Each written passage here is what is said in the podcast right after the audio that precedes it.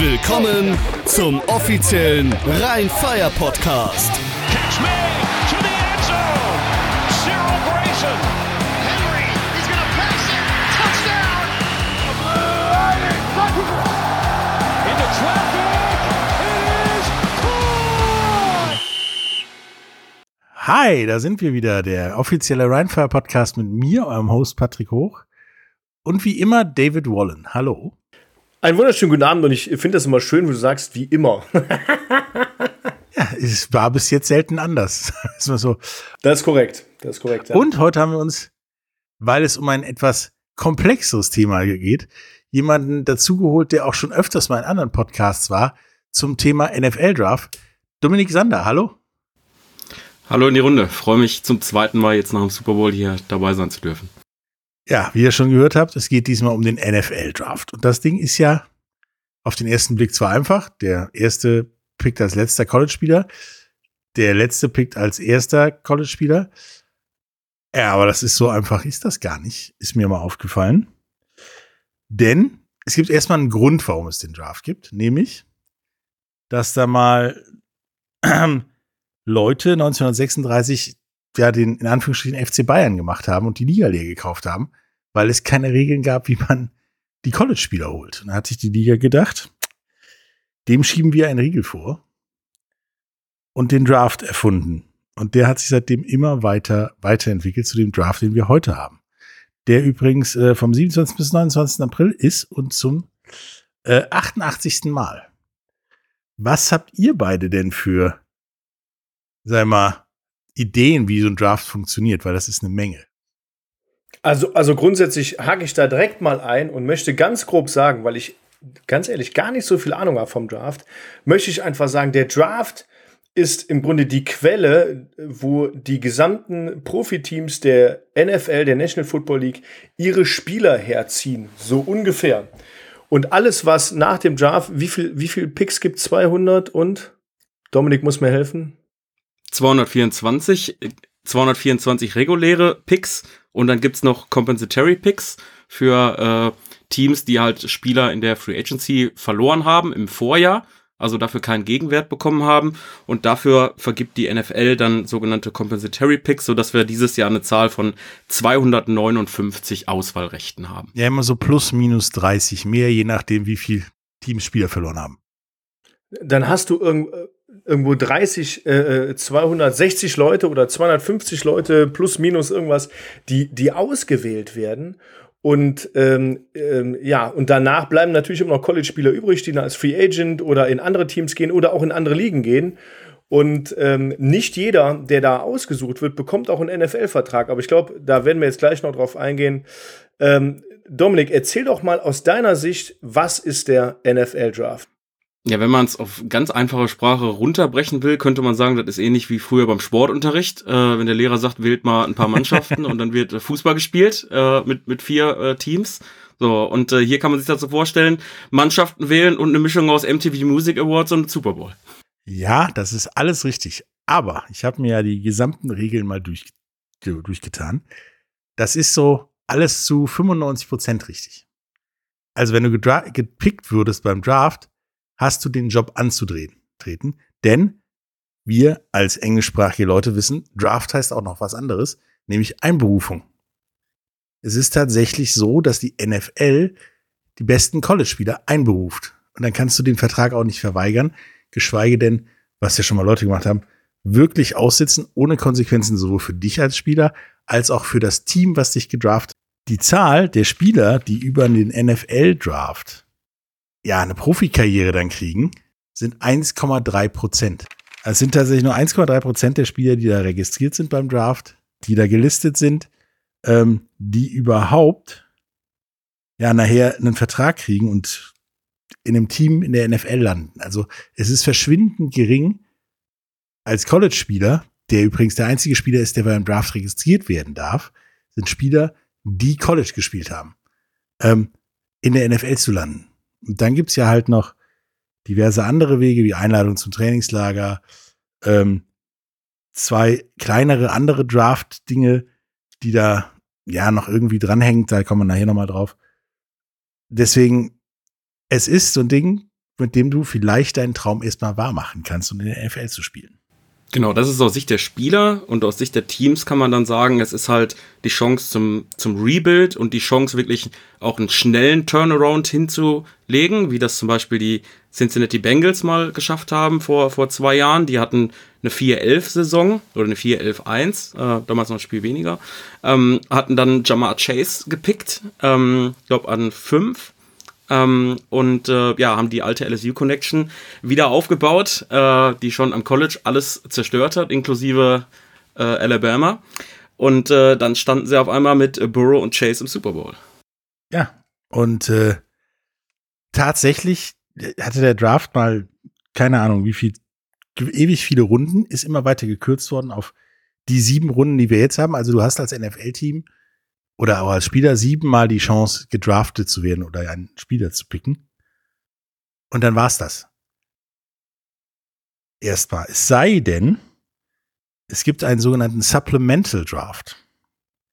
Das sind dann nämlich alle Spieler drin, die nicht an der Draft teilnehmen durften, aus was für Gründen auch immer, wie dass sie zum Beispiel die Deadline sich zu registrieren verpennt haben, ähm, dann aber doch von der NFL aus gedraftet werden können da wird die Reihenfolge aber nicht anhand der Tabelle und der vergangenen Saison festgelegt, sondern in einer Art Lotterie.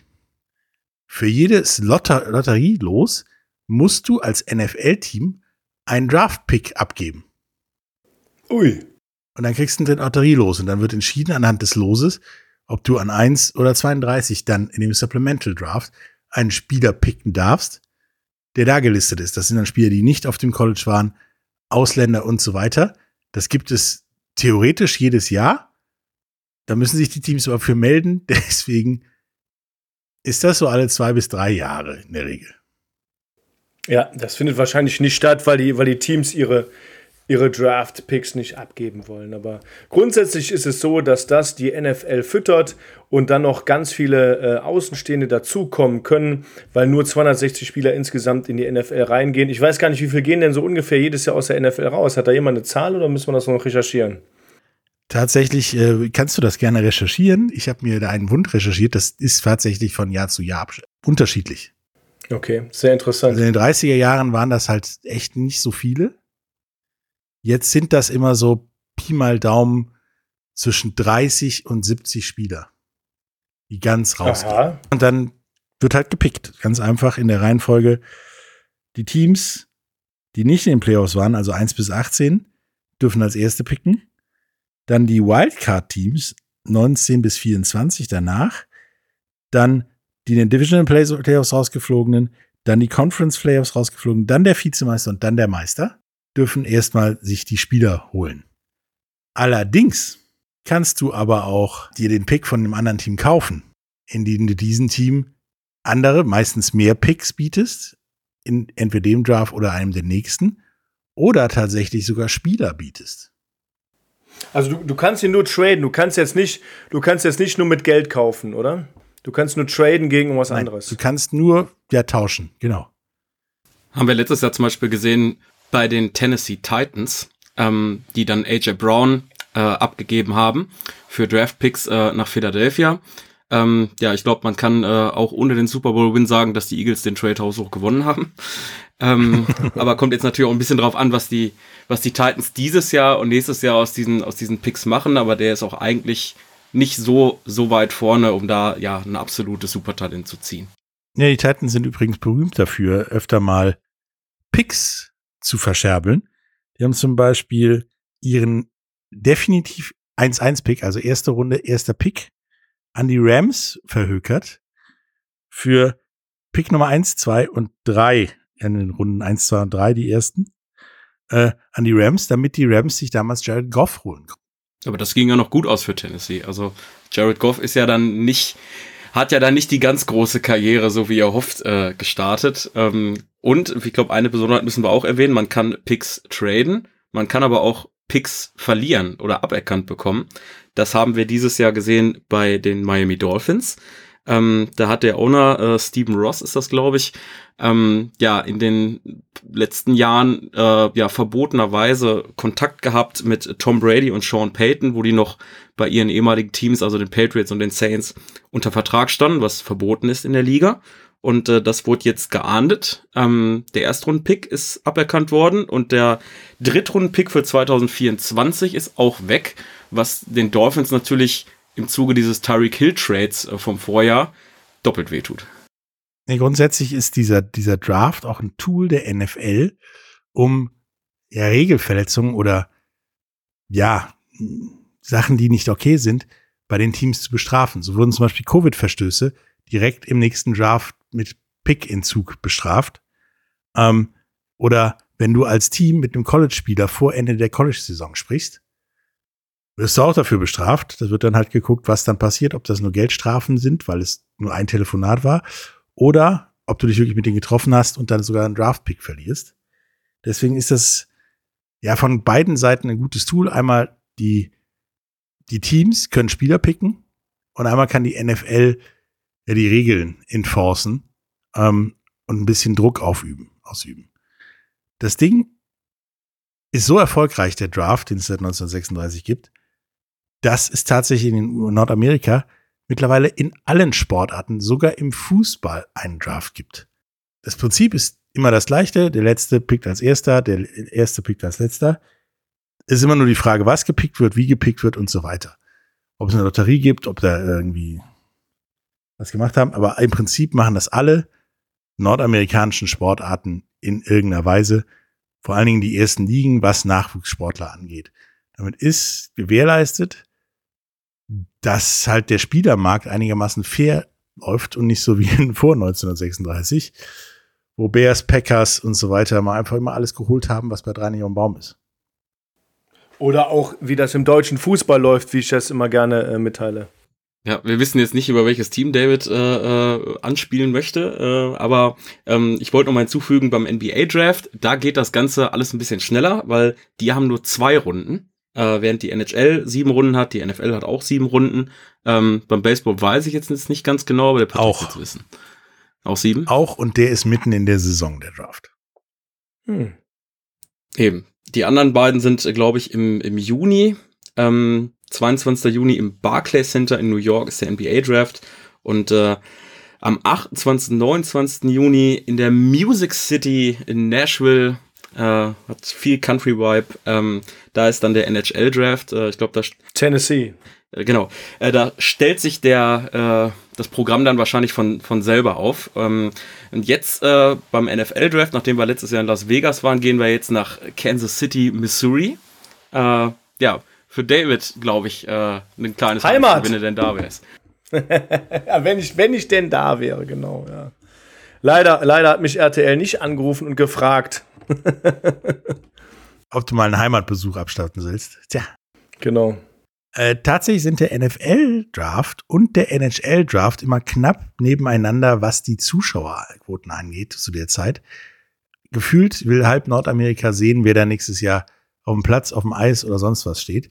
Während der Major League Soccer Draft, der Major League Soccer Super Draft und der Major League Baseball Draft ja, so nebenbei existieren ist nett, wenn man da eine Nachricht für eine Zeitung von kriegt und das war's. Weil beim Baseball werden College-Spieler geholt, die spielen eh erst in ein paar Jahren, weil die erstmal durch das ganze Farmteam gehen müssen. Und beim Fußball werden auch College-Spieler gedraftet, die halt in der Major League Soccer bislang nicht den Unterschied machen.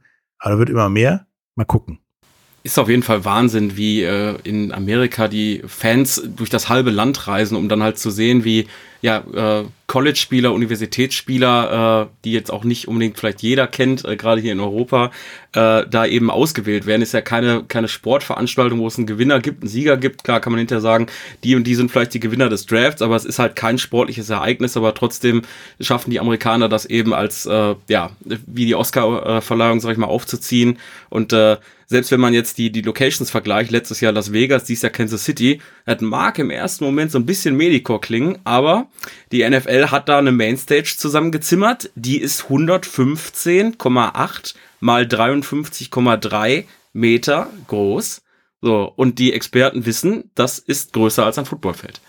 Das ist richtig. Und das ist auch verdammt weit, um dann immer vom Telefon zur Bühne zu laufen in den sieben Minuten, die du hast als sportlicher Direktor, um zu verkünden, wen du denn nimmst. Denn als Team hast du auch unterschiedlich Zeit, den Pick nur zu machen. Also es wird jetzt verkündet, dass zum Beispiel Minnesota Vikings dran sind. Dann haben die ja sieben Minuten, äh, zehn Minuten in der ersten Runde Zeit, dann in der zweiten Runde sieben Minuten und dann in Runden drei bis sieben fünf Minuten, um sich zu entscheiden, wen sie picken wollen. Tatsächlich dürfen sie auch erst innerhalb dieser Zeit dem Spieler mitteilen, dass sie ihn picken wollen. Spannend wird das ja erst wirklich, wenn ein, ein Spieler äh, mit, der, mit der Mannschaft in Kontakt ist und sagt, und die, die Mannschaft sagt, den möchte ich gerne haben und ähm, der dann im Grunde vorher von einer anderen Mannschaft weggeschnappt wird, also wenn der gepickt wird. Dann kommt so ein War Room, also dieser, dieser Raum, wo die, wo die Verantwortlichen des Teams sich versammeln, um einen Spieler auszuwählen, kommt der erst unter Druck. Und dann müssen die natürlich den zweiten, den dritten, den vierten, den die in den Pick haben wollen, innerhalb dieser zehn oder sieben Minuten auswählen, telefonisch kontaktieren und sagen, hör mal, dich wollen wir haben, äh, wir werden dich äh, im, im nächsten Pick ziehen. Und das ist so, ich finde immer ein sehr, sehr prekärer und interessanter Moment auf jeden Fall. Oder wenn du Pech hast, sitzt du da, solltest gepickt werden, wurdest nicht gepickt und sitzt dann da sieben Runden, bis dich gar keiner pickt. Ja, und dann ist der Abend gelaufen. Kann passieren. Es wäre auf jeden Fall richtig geil, wenn man in so einem War Room irgendwie mal Mäuschen spielen könnte. Ne? Also man sieht die natürlich im Fernsehen, ne? da sind, stehen so zwei Dutzend Flipcharts rum und, und noch mal so viele Telefone. Ja, genau. Ne? So, ähm, Ab, aber was da dann wirklich gesprochen wird, das kriegt man natürlich im Fernsehen oder so nie mit. Ne? Es gibt immer dann Legenden, äh, die dann hinterher gesagt werden, ja, es war mal kurz davor, doch auf eins jemand hochzupicken und dann wartet man die ganze Zeit, bis einer anruft und, und so weiter. Ähm, aber was dann da halt gesprochen wird, das erfahren wir leider nicht. Dazu gibt es einen schönen Film, Draft Day heißt der tatsächlich, in dem es tatsächlich nur um diesen, diesen Draft geht und wie dann innerhalb eines Tages sich dieses Ranking der Spieler verschiebt durch, der ist doch nicht so gut, wir haben eine Erkenntnis dazu, der wurde von jemandem weggeholt und so weiter und wie so ein War Room zumindest filmisch abgeht. Ähm, ich glaube, das ist ein paar Prozent wenig, weniger als in Wirklichkeit. Das Interessante ist aber, wenn du als Spieler gepickt wirst, keine Ahnung wann, von irgendeinem Team, was du nicht leiden kannst, wo du gar keinen Bock zu hast. Sagen wir mal, du wirst von den Packers gepickt und kommst aus Chicago. Du musst unterschreiben. Das, deswegen Einberufung. Es ist wie beim Militär. Wenn man dich einberuft, hast du deinen Dienst abzuleisten. Es gibt zwar immer wieder welche, die sich da rausstreiken wollen. Es ist ja bei diesem Draft so, dass die Spieler im Vorfeld sich beim Draft anmelden und deswegen äh, die vertragliche Verpflichtung bereits eingegangen sind. Und dann können sich das Team im Endeffekt nicht mehr aussuchen. Genau. Das ist so eine Art Vorvertrag, äh, um zu sagen, ja, ich möchte in der NFL spielen und es ist in Anführungsstrichen egal, wo ich spiele.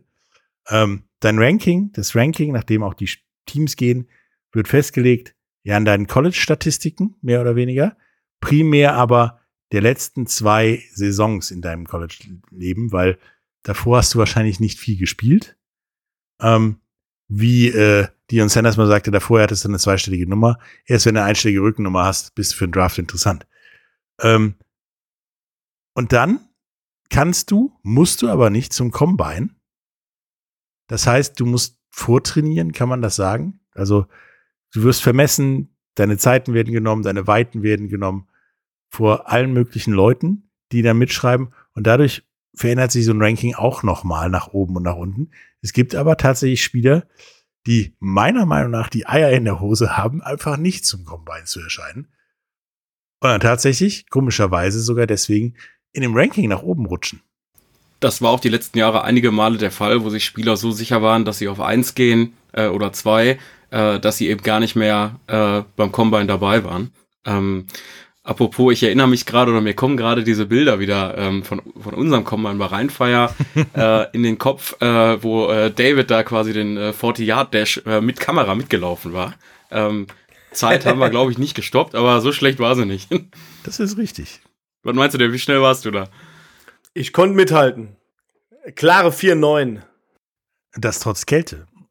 Ähm, Spieler, die dann da gelistet werden, dürfen halt kein Team ablehnen. Du musst dann halt tatsächlich bei dem Team spielen, erstmal, was dich gepickt hat.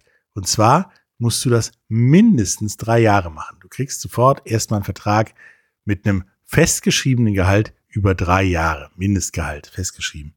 Über drei Jahre danach kannst du das Team aussuchen oder auch getradet werden. Das heißt, wenn du einfach nicht dahin willst, musst du halt, was weiß ich, den Rest deines Lebens erstmal in Jacksonville verbringen, bis du da rauskommst. Und dann, ja, bist du auch dazu gezwungen, gut zu performen, um von dem Team wegzukommen, zu dem du nicht möchtest. Insofern ist der Draft tatsächlich nicht das Ziel aller Dinge, sondern erst der Anfang einer NFL-Karriere. Was sind denn eure Topics im aktuellen NFL-Draft? Da sind eine Menge. Vor allen Dingen zeigt der NFL-Draft immer wieder die Trends, äh, die so anstehen. Denn dieses Jahr ist der Spielertyp, den alle haben wollen, oder der massenhaft gelistet ist in den Top 150 Picks, der Edge Rusher. Ja, definitiv die tiefste Klasse dieses Jahr. Also wenn du, wenn jemand ein Kind hat, das Edge Rusher ist, dann äh, guckt, dass ihr den aufs College kriegt, weil anscheinend wird es gesucht. Quarterbacks gibt's vier, fünf Top-Picks, würde ich mal sagen. Der Rest, ja, kann man nehmen, wenn man noch was hat. Vielleicht auch als den letzten Pick im gesamten Draft, den sogenannten Mr. Irrelevant, äh, der tatsächlich auch sehr oft gezogen hat mittlerweile. Im Schnitt alle fünf Jahre. Ist das dann ein Topspieler, der letzte Pick? Brock Purdy, die Cinderella-Story der letztjährigen Playoffs. Zum Beispiel. Absolut. Den wollte man auch schon vor dem Draft zum Duschen schicken, so ungefähr. Er hat nur gepickt, weil man ja picken musste. Und dann hat er ja da gut gespielt. Aber wer mein Top-Pick ist, ist eine gute Frage.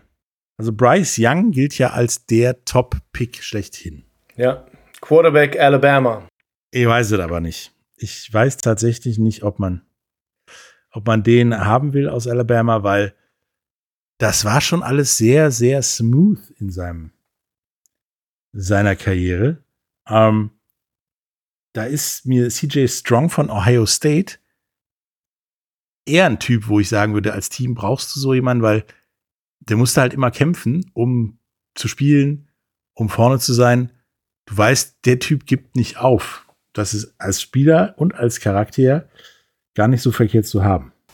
Also ich glaube, dies Jahr gibt es kein richtig oder falsch beim ersten Pick. Also ich muss sagen, ich würde auch nicht mit den Panthers tauschen wollen. Es ist sau spannend. Also die Tendenzen gehen mehr zu Bryce Young, weil der, glaube ich, wurde zumindest gestern gemeldet, dass der die Meetings mit anderen Teams abgesagt hat. Und das machst du als Spieler eigentlich nur, wenn du sicher bist, du wirst äh, eben vom Nummer 1 Pick-Anwärter gedraftet. Ähm, weil äh, eben die ja keiner überbieten kann, sozusagen. Aber wie gesagt, es, es ist so schwierig, es gibt eigentlich kein richtig oder falsch. Also Bryce Young, das ist ein Quarterback, das ist ein deutlich kompletterer QB als seine beiden Vorgänger, Mac Jones und, äh, Achtung, Zungenbrechergefahr, Tua Tagovailoa äh, von den Miami Dolphins, ähm, der da äh, leider bisher mehr Zeit auf der Krankenstation als auf dem Spielfeld verbracht hat, gefühlt. Ähm, aber ja, ihr Nachfolger Bryce Young ist schon ein Juwel, das ein Houdini in der Pocket, würde ich schon fast sagen. Ganz hoher Football-EQ, Second Reaction Plays, wonach sich alle Scouts die Finger lecken. Ähm, das ist schon Wahnsinn. So, aber er hat halt alles. Er hat eine Heisman Trophy, aber was er nicht hat, ist NFL Gardemaß. Und jetzt ist halt die Frage, wie Patrick schon gesagt hat, wie, wie entscheidend ist dieser, dieser Makel? Wie bewerten die Teams das? Ne? So, es ist halt, es kann halt nicht jeder ein Drew Brees werden, der mit 1,80 halt so einen mega Arm hatte und äh, äh, so eine erfolgreiche Karriere hingelegt hat. Ähm, der äh, Vergleich, Vergleichs-QB, der bei Bryce Young oft genannt wird, ist Kyler Murray, was dann natürlich auch so ein bisschen zwielichtig ist, sage ich mal. Ähm, ne? Also, was sie verbindet, beide 1,78 groß, können also nicht über ihre O-Line drüber gucken. Und äh, ja, Kyler Murray hat es ja letztes Jahr auch schon schwer erwischt und äh, die Panthers müssen sich halt die Frage stellen, wenn wir Bryce Young draften, manövrieren wir uns dann in eine Situation, wo die äh, Carolina Panthers, äh, wo die, äh, sorry, die ähm, Cardinals heute sind. Ne? Ähm, daher die Frage an euch, wann ist klein zu klein? Ja, es gibt ja da Russell Williams, der äh, dieses zu klein tatsächlich zu einem Vorteil gemacht hat, den er hat, weil der sieht gefühlt nichts, der weiß aber, wo die Leute hinlaufen. Ähm, oder wusste, dass in Seattle, jetzt in Denver lief es nicht ganz so gut. Ist aber meiner Meinung nach eine Sache des Trainings. Ähm, das ist halt eine Frage. Das ist tatsächlich einfach einen Quarterback zu haben, der über die Line drüber sehen kann, als jemand, der ja nur Hintern sieht, sag ich mal. Ähm, Ich bin da, ich bin auf der Seite von Patrick. Also wir brauchen einen äh, Quarterback, der über die Offensive Line drüber schauen kann. Das ist ganz wichtig. Ja, dann ist die Wahl ganz klar CJ Stroud, der mal geschmeidige 13 Zentimeter größer ist als Bryce Young. Ähm, ja, Bastgefahr sehr gering, aber da stellt man sich halt die Frage, ist der Boom-Faktor ohne die schnellen Beine, die halt nur Bryce Young hat, so, so gegeben, so groß, um so viele Picks dafür zu opfern, die die Panthers dafür rausgeballert haben? aber wer sagt denn, dass der erste Pick ein Quarterback sein muss? Also, es ist oft ein Quarterback, sehr oft, weil den braucht halt jedes Team in einer gewissen Qualität. Und wir haben dieses Jahr auch viele Teams, die Quarterbacks brauchen, wie zum Beispiel die Packers brauchen die wie die Luft zum Atmen, weil da ist keiner. Aber mein persönlicher Nummer eins Sleeper Pick ist Devon Witherspoons aus, aus Illi- Illinois, Cornerback, der äh, meiner Meinung nach allein jede Abwehr aufwerten kann mit seiner Geschwindigkeit und seinem Überblick. Ja, also die Cornerback-Klasse ist auch, würde ich sagen, ähnlich tief oder die Defensive Back-Klasse wie äh, die Edge Rusher. Äh, da sind, glaube ich, auch 18 Spieler unter den besten 100 gedraftet, also jetzt nach Draft Grades, das vergeben die Scouts äh, sozusagen. Das geht von 1 äh, bis 8,0. 8,0 ist sozusagen Gener Once in a Generation Talent. Ähm, und äh, äh, alles so unter 5 ist ja 50-50 Chance, ob der überhaupt einen NFL-Vertrag bekommt, so nach dem Motto. Ähm, ich würde auch sagen, äh, dass der positionsübergreifend beste Spieler dies Jahr kein Quarterback ist. Äh, ich würde aber auch keinen Cornerback nennen, äh, sondern Will Anderson. Mhm. Echt? Wie kommst du auf ihn? Ja, Alabama-Player, ne, das ist halt schon ein, ein Gütesiegel äh, in, in Amerika, das berühmteste College-Football-Programm des Landes. Ähm, und äh, der hat da natürlich richtig abgerissen. 34,5 Sex in drei Jahren. Ähm, ja, dem wird nicht nur eine Pro Bowl-Karriere vorhergesagt, sondern eine Karriere, äh, wo er vier, fünf Mal in den Pro Bowl kommt. Und ähm, wenn dann so ein Typ, der 1,93 groß ist, 106 Kilo, vermutlich pure Muskelmasse, wenn so ein Typ dann jemand wie Pete Carroll an fünf in die Hände fallen sollte, uiuiuiui, das will ich eigentlich nicht erleben. Also ich kann mich äh, da nur anschließen, dass Will Anderson Jr. Äh, auf der Edge-Position auch für mich der beste Spieler im gesamten Draft ist. Er ist ein Alabama Crimson Tide durch und durch. Er ist eine absolute Maschine, auch mit seinem Gewicht und mit seiner Größe und seiner Athletik läuft er eine 4,6 Sekunden auf 40 Meter. Ähm, der hat unglaublich viele Snaps gespielt. Das sind 604, Bei 6 Fuß 4 und 243 Pfund. Genau, der Typ ist, ist eine absolute Maschine. Äh, war auch die letzten drei Jahre sehr stabil. Also hat wirklich viele Spiele gespielt, 13, 15, 13 und ist quasi immer auf dem Platz gewesen, nie verletzt. Der Typ ist, also kann ich mich nur anschließen, äh, Dominik. Das ist für mich auch der beste Spieler im Draft. Die Frage, die ich mir allerdings stelle, gerade bei der Masse an Edge Rushern, gerade in der ersten Runde, welches Team hat denn wirklich eine Vakanz, einen komplett leeren Spot, ja, auf einer Position für einen Edge Rusher? Das direkt in der ersten Runde mal zulangen muss. Das ist doch tatsächlich, Die Falcons. Aber die haben auch noch 20 andere Positionen. Aber die Falcons sind zu weit hinten. Die werden, also bis dahin wird der, wird er nicht fallen. Also ich glaube, also man kann davon ausgehen, dass, dass Wird er nicht fallen. Also die, die, die Panthers können ihn auch picken. Ja, aber die Panthers haben halt so viel rausgeschmissen, um einen QB zu holen, um nächstes Jahr womöglich in einer, ja, ich sag mal, schwächeren Division vielleicht sogar mit äh, 8, 9 Siegen in die Playoffs zu gehen. Ähm, also, also alles andere als Quarterback wäre halt bei Carolina und dann auch bei den Houston Texans eine Überraschung. Die haben ja letztes Jahr schon so ein Übergangsjahr äh, gemacht, wo sie auf einen äh, QB-Draft äh, oder Pick verzichtet haben, was auch nachvollziehbar war, weil die Klasse letztes Jahr war wirklich sehr schlecht. Also da war Kenny Pickett, glaube ich, bei Pittsburgh, müsste irgendwo so an 20 gewesen sein, der einzig äh, in der ersten Runde ausgewählte Quarterback. Ja. Ähm, Gibt es denn bei euch einen, einen Spieler, der euch aufgefallen ist, wo ihr sagt, ja, der könnte Mr. Irrelevant oder noch schlimmer werden? Also tatsächlich da unter den 150, die uns jetzt hier vorliegen, Oh. äh, stehen und sehr lange gucken, wie Leute an ihm vorbeilaufen, ein Trikot hochhalten und dann da sitzen als letzter oder vielleicht sogar danach und nicht geholt werden. Da gibt es nämlich eine Position, bei der das sehr wahrscheinlich ist, dass das passiert. Kicker. Der Tight End. Der Tight End, okay. Der Kicker ist, ja, wenn du unter den 150 als Kicker bist, gehst du meistens in den ersten zwei Runden weg. Ähm, Tight End ist eine Position, relativ viele werden gelistet, aber relativ wenig werden gepickt. Ja, wobei du als Tight End äh, ja auch theoretisch umgeschult werden kannst zum Fullback, äh, wenn, wer, wenn man denn mit einem spielt. Ähm, es gibt da ja mittlerweile auch Colleges, die quasi ja sogenannte Superbacks eben ausbilden, die quasi als Fullback mal angefangen haben, dann zum Tight End umgebaut worden sind und theoretisch eben beide spielen können. Ne? Ähm, äh, das ist so ein Trend geworden, äh, wo man dann eben solche Spieler spät dann mal ziehen kann, wo man dann quasi so eine doppelte Chance hat auf zwei Positionen, wo man die aufstellen kann. Aber Mr. Irrelevant, also ich glaube, das ist deutlich, deutlich schwieriger als irgendwie die ersten drei Picks jetzt, sag ich mal, vor, vorherzusagen. Ähm, was ich andersrum interessanter finde, äh, welche ja sehr, sehr hoch eingeschätzten Spieler fallen dann. Vielleicht aus der Top 10, vielleicht auch aus der ersten Runde.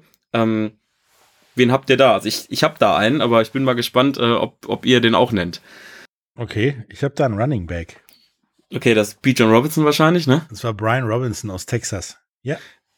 Ja, ähm, nee, bei mir geht's um Jalen Carter von Georgia. Ähm, Ach. Ja, ein Typ wie ein Bär, ne? Defensive Tackle, ähm, der ja mit der Bulldogs Defense in den letzten zwei Jahren so ziemlich alles auseinandergenommen hat, was irgendwo äh, da rumspielt.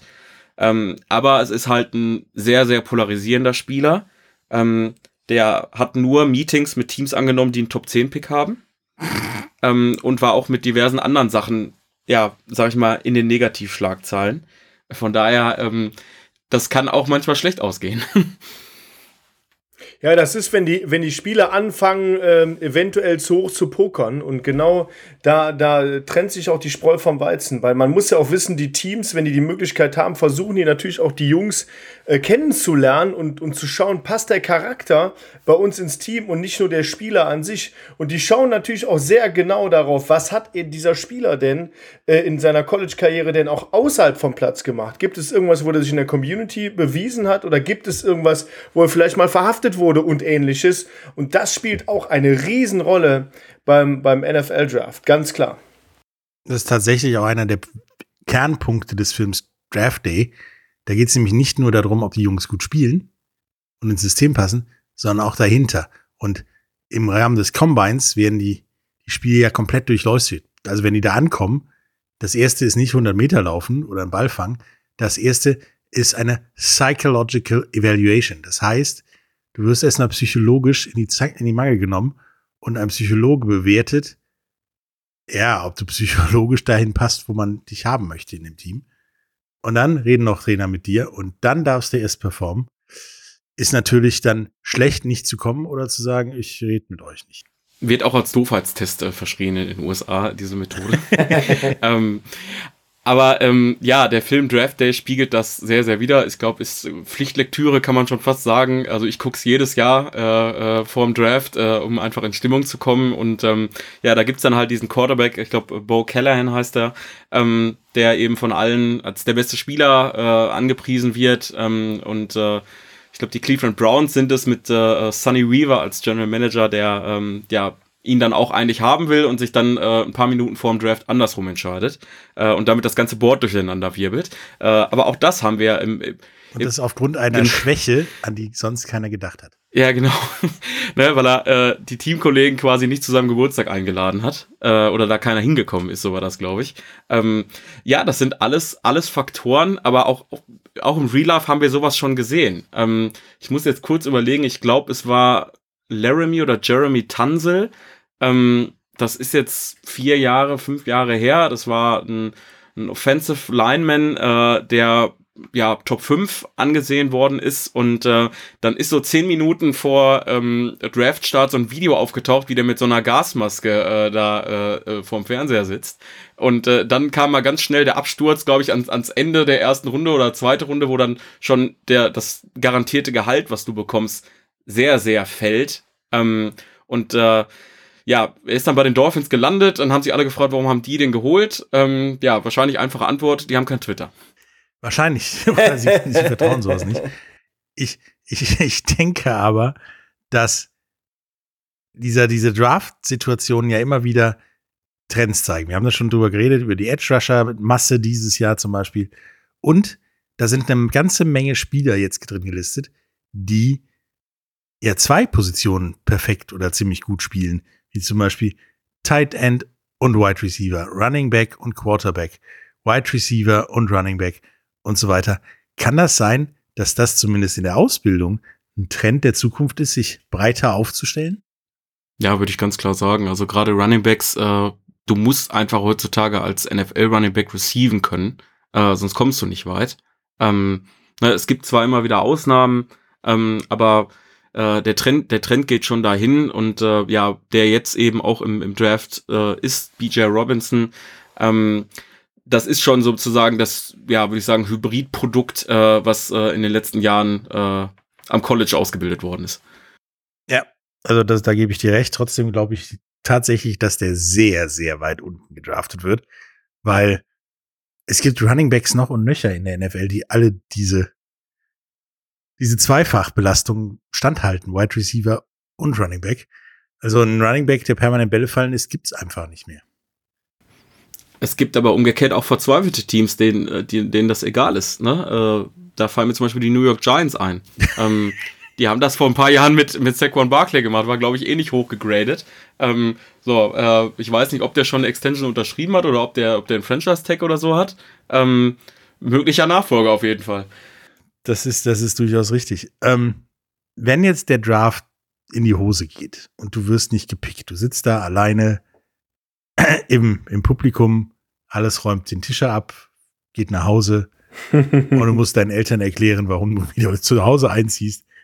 Was gibt es dann für Alternativen für dich? Denn tatsächlich ist die Geschichte dann ja nicht zu Ende. Auch nicht in der NFL. Nee, du kannst auch als undrafted äh, Free Agent äh, bei einem Team unterkommen. Es gibt gerade zwei Coaches, die sich das, sag ich mal, so ein bisschen zur Aufgabe gemacht haben, sogar jedes Jahr einen undrafted Free Agent äh, ja nicht nur ins äh, Roster zu bringen, sondern auch groß rauszubringen. Ähm, da würde ich mal äh, Bill Belichick äh, von meinem Team, von den Patriots nennen, äh, als eben auch Pete Carroll von den Seahawks, ähm, der äh, damals bei seinem, bei seinem Super Bowl Run mit der äh, legendären Legion of Boom äh, eben auch Spieler hatte, die äh, entweder total spät, teilweise auch gar nicht äh, gedraftet worden sind. Äh, Leute mit Vorstrafenregister etc. etc. Aber ja, äh, Pete Carroll hat die alle äh, auf Linie gebracht. Ähm, und äh, so die größte Success Story von einem Spieler, der nicht ausgewählt worden ist, ähm, ja, da würde ich äh, auf die Minnesota Vikings verweisen und da das Patricks Team ist, äh, sollte er diese Story, glaube ich, erzählen. Ja, Adam Thielen tatsächlich hatte Adam Thielen nicht wirklich daran gedacht, NFL zu spielen. War auch nicht im Draft gelistet. College lief so lala, sag ich mal. Ähm, da war er bei Minnesota State, weil was halt nicht die erste Uni in Minnesota ist, zumindest im Football. Und äh, war dann ein sogenannter Walk-on bei den, White, bei den äh, Vikings. Das heißt, die hatten ein offenes Training, offenes Tryout gemacht, äh, die Vikings, und da ist er dann mal vorbeigefahren hat mittrainiert und dann hat man ihm gesagt, du bleibst jetzt bitte hier am Ende und unterschreibst und der ist jetzt seit ein paar Jährchen sehr erfolgreich bei den Vikings und ja, da haben ja auch schon so ziemlich alle Teams versucht, ihn da wegzuholen. Nee, aber der bleibt zu Hause und äh, da gibt's ja ganz viele. Also der nächste Schritt wäre, eingeladen zu werden zu einem Trainingslager. Das ist der unkompliziertere Weg. Der etwas kompliziertere ist halt bei solchen öffentlichen Trainings vorbeizuschneiden und da alles out zu performen. Danach gibt es immer noch die Möglichkeit, wenn sich irgendjemand den Hals bricht, Bruch zu rutschen und dann doch noch als ja, ungedrafted Free Agent gesigned zu werden und dann wieder hochzurutschen. Nur dann, wenn das alles vorbei ist, wird es enger, aber es ist immer noch nicht vorbei. Genau, du kannst natürlich auch noch in eine andere Liga gehen. Ähm, es gibt ja mittlerweile, äh, die letzten Jahre wurden ja einige gegründet, neben, neben der äh, European League of Football haben wir die äh, XFL, die neu aufgelegt worden ist. Äh, dann haben wir die USFL. Ähm, also da hast du schon eine Menge äh, Möglichkeiten noch und äh, du kannst natürlich auch den umgekehrten Weg äh, gehen, äh, sozusagen da überzeugen und dann vielleicht doch nochmal irgendwo in den NFL-Roster äh, eben reinzurutschen und ich glaube, wir könnten da theoretisch immer noch so ja, äh, Zielen ähnliche Stories in den nächsten Jahren erleben. Also man muss sich das mal nur vor Augen führen. Patrick hat schon gesagt, der kam einfach da zum Training, äh, hat dann einen Vertrag bekommen. Niemand hat den irgendwie auf dem Schirm gehabt. So, der war dann zweimal im Pro Bowl, äh, hat 55 Touchdowns für die Vikings gefangen. Ähm, ja, nicht schlecht für einen Spieler, den überhaupt keiner irgendwie auf dem Zettel gehabt hat. Ähm, ja, und war eben jahrelang die Nummer eins, äh, bis er jetzt äh, abgelöst worden ist. Ähm, und äh, zu den Panthers äh, getradet wurde. Oder nee, ist in der Free Agency dann gegangen. So ist richtig. Es gibt auch noch den Weg, ähm, du kannst ja nach dem Draft, wenn du nicht gedraftet wirst, wenn du clever warst oder dein Agent clever war, hat er dich in der CFL für den Draft registriert. Der ist nämlich am 2. Mai. Da gibt's eine Runde für, ja, den Abfall vom NFL-Draft sozusagen. Und danach werden äh, gibt's, davor gibt's noch eine Runde für nur kanadische Spieler. Und danach gibt's noch eine Runde für internationale Spieler in dem, einer kleineren Version des Drafts. Aber da kannst du dann auch noch reinrutschen. So geschehen mit, mit Herrn Bethel Thompson, Quarterback seines Zeichens, der darüber gedraftet wurde, in die CFL gegangen ist, da letztes Jahr den Grey Cup gewonnen hat und jetzt in die USFL gegangen ist, um zu gucken, ob er darüber nicht doch noch in die NFL kommt, in etwas vorgeschrittenem Alter. Und das sah jetzt in den ersten, am ersten Spieltag gar nicht so schlecht aus, was er da gemacht hat. Vielleicht sehen wir dann einen alten Mann irgendwann demnächst in der NFL, wer weiß. Aber auf jeden Fall ist der Weg nicht vorbei, wenn du nachher allein am Tisch sitzt. Und es gibt ja auch mit Sicherheit den einen oder anderen nicht gedrafteten Spieler, der in der European League of Football gelandet. Apropos Draft und European League of Football. David, du als Owner. Ja. Weißt du, wie die Tendenz innerhalb der European League of Football ist, sowas haben zu möchten? Oder sagt man eher, nee, da ist der Markt ja nicht frei. Das gibt's ja, die Begründung gibt's ja öfters beim Fußball. Äh, oder hätte man das gerne um, ja, eben das Leergekaufe von Juniorenprogrammen oder anderen Programmen ähm, zu verhindern und man hätte gerne lieber einen Draft als das, den Wildwuchs. Also grundsätzlich kann ich sagen, dass ich äh, über die Pläne nicht informiert bin, irgend sowas ähnliches wie ein Draft einzuführen. Nichtsdestotrotz gibt es in der European League of Football, äh, wie die meisten ja auch wissen, äh, die Salary Cap. Ich persönlich bin ein Riesenfreund vom Draft und könnte mir das schon vorstellen. Dafür müsste es aber auch irgendwo etwas geben, woraus die European League of Football dann draften könnte. Also man kann ja nicht sagen, die Vereine äh, stellen ihre Spieler zum Draft bereit. Das wäre auch irgendwo unfair. Ähm, man müsste sich ein System überlegen, wie das, wie das möglich ist.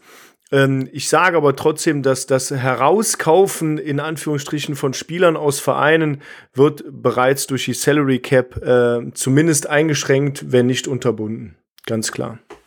Weil ja natürlich die Salary Cap jetzt auch da ist, dass ähm, da ist ja ein Prozentsatz der Salary Cap ist ja gesperrt in den USA, in der NFL, für die Gehälter der Draftpicks. Da kannst du nicht ran, da musst du Draftpicks für sein. Manchmal gibt es ja auch Teams, die dann die Kohle immer noch haben, weil die sich verpickt haben oder einfach, ja, nichts geholt haben. Ähm, ja, deswegen, wenn ihr wollt, sagt uns mal eure Meinung zum Thema äh, ja, Draft. Wäre das eine Sache für, für die European League of Football. Was hättet ihr da eine Idee? Würdet ihr das so machen wie in anderen Sportarten, wo du einfach dich in die Liste schreiben musst und du tauchst dann da auf, dann wird gedraftet? Oder brauchst du tatsächlich ein Gütesiegel wie eine College-Karriere, um in einem Draft landen zu können? Oder ist das total egal? Schreibt uns das mal ruhig unter podcast at äh, oder bei Facebook, Instagram oder so. Ja, guckt ihr euch den Draft an? Ja. So, mitten in der Nacht. Selbstverständlich. Okay. Und bis wann? Also bis zur letzten Runde oder wieder oder so wie ich so ähnlich anderthalb Runden und danach geht's ins Bett?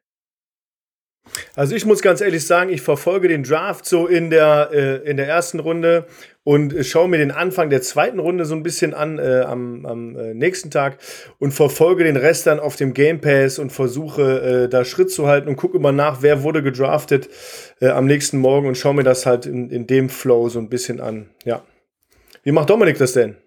ja, Nachtschicht am ersten Tag ist natürlich äh, safe, wobei, ähm, wenn man davon ausgeht, dass äh, Bill Belichick mal wieder zum Telefonhörer greift, wie er das die letzten Jahre meist gemacht hat, das ist der General Manager, der in den letzten zehn Jahren die meisten Deals gemacht hat am Draft Day oder am Draft-Wochenende.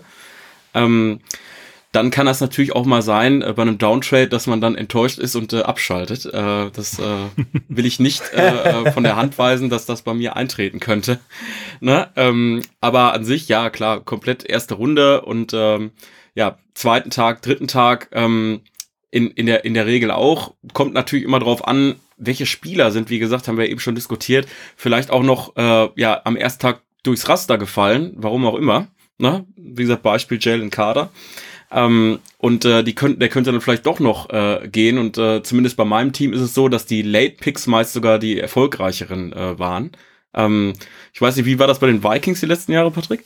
So komplett durchschnittlich. Also es gab äh, ja mit Teddy Bridgewater einen frühen Pick, der sehr erfolgreich war, bis er sich dann verletzt hatte, zur Seite geschoben wurde und dann wieder, ja, wieder Auferstehung gefeiert hatte bei einem anderen Team. Und dann gab es immer so mal so eine komplette Klasse, die an die Wand gefahren ist. Und dann wieder, wieder welche so die 50-50 waren. Da war es tatsächlich durchschnittlich. Also die Vikings sind nicht dafür bekannt, ein gut draftendes Team zu sein, was vielleicht auch daran liegt, dass das Personal, was da draftet, sich öfter mal ändert. Aber eine Frage zurück an euch. Welches Team ist denn nach eurer Meinung nach erstmal das, was am meisten einen guten Draft-Pick braucht? Und welches wird es dann denn am Ende auch tun? Sich einen guten Draft-Pick zu holen. Kansas City Chiefs. Also unter Druck. oh, da, da hört man wieder Befangenheit raus. Äh, brauchen die als Super Bowl Champion denn, wo, bra wo brauchen die denn Verstärkung, David? Beim Waterboy. Vielleicht brauchen die auch einfach nur ein, ein Ersatzknie für Patrick Mahomes. Also ich weiß ja, ob sowas irgendwie auch zur Verfügung steht. Ähm, aber ansonsten muss man sagen, wie gesagt, die Panthers äh, stehen unter Druck. Also alle Augen auf äh, Scott Fitterer, dem, dem General Manager, der durch diesen Uptrade mit den Bears für sage und schreibe zwei First Rounder, äh, Second Rounder und DJ Moore, der ja äh, als Receiver, der glaube ich zwei oder dreimal schon die 1000 Yard Marke geknackt hat, ja auch durchaus Value an Playern, das was schon was man schon hatte, abgegeben hat.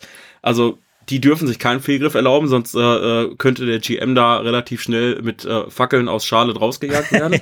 ähm, und ansonsten, die Houston Texans haben zumindest ähm, auf dem Papier die Chance, äh, ja, diesen, diesen Turnaround, wo jetzt alle seit zwei, drei Jahren drauf warten, äh, mal zu schaffen. Also sie haben die meisten Picks, zwölf mit den Raiders und davon zwei First Rounder und einen hohen Second Rounder, der auf auf 33 ist und äh, da ja die Dolphins äh, keinen Pick äh, haben, beziehungsweise der aberkannt worden ist, zählt der eigentlich noch mit als First Rounder, von der haben sie eigentlich drei. Ähm, und äh, bei, bei denen kann man auch safe davon ausgehen, dass sie halt einen QB nehmen und äh, dann, ich glaube, an 12 sind sie zum zweiten Mal dran. Dann könnte auf jeden Fall auch äh, sowas verfügbar sein, ähm, äh, wie die, die richtig guten äh, äh, Defensive Backs. Äh, Witherspoon zum Beispiel oder Gonzales kann ich mir auch gut vorstellen. So, ähm, wobei der oft mit den Detroit Lions in Verbindung gebracht wird, die auch sehr, sehr viel Value oder Pick-Value äh, eben haben. Damit wird doch irgendwie immer jeder in Verbindung gebracht. Ja, wie gesagt, die Lions, wenn man sagt, die Lions machen Lions-Sachen, äh, dann äh, holen die wahrscheinlich Jalen Carter. Ähm, dann scheißen die da drauf, äh, dass der erst vor zwei Monaten irgendwo wegen Raserei festgenommen worden ist ähm, und setzen da drauf, dass der äh, irgendwie jetzt als NFL-Spieler dann doch abliefert und halbwegs äh, äh, normal ist. Aber an sich, wie gesagt, das sind die Teams, die auf jeden Fall richtig gut picken müssen, die aber auch das Draftkapital dafür haben, um sich vielleicht äh, äh, mit äh, zwei, drei anderen Picks nochmal in die erste Runde zu traden, wenn sie es denn wollen. Ähm, also die haben alle Voraussetzungen, um, um da richtig abräumen zu können in der, in der ersten Runde.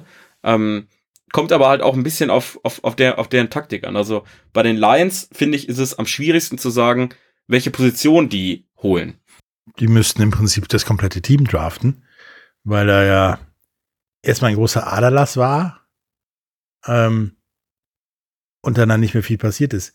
Also meiner Meinung nach ist das Team, was am meisten was braucht, die Packers, die brauchen irgendeine Quarterback-Kompensation und müssen auch äh, ja im Zweifelsfall abtraden, um da in die Reichweite eines guten Quarterbacks zu kommen.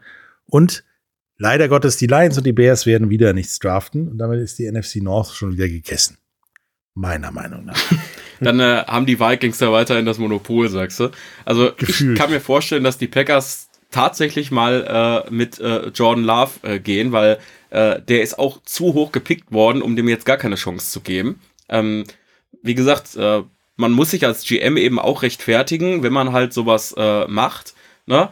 Äh, ähnlich bei den, bei den 49ers. Wir haben eben über diese große Cinderella-Story gesprochen mit äh, Brock Purdy, wo viele hoffen, dass der nächstes Jahr auch startet. So, aber A, ist er verletzt und B, haben die vor zwei Jahren verdammt viele Picks rausgeschmissen. Ich glaube sogar noch mehr als jetzt die Panthers, äh, um hochzugehen ähm, und sich einen QB zu holen.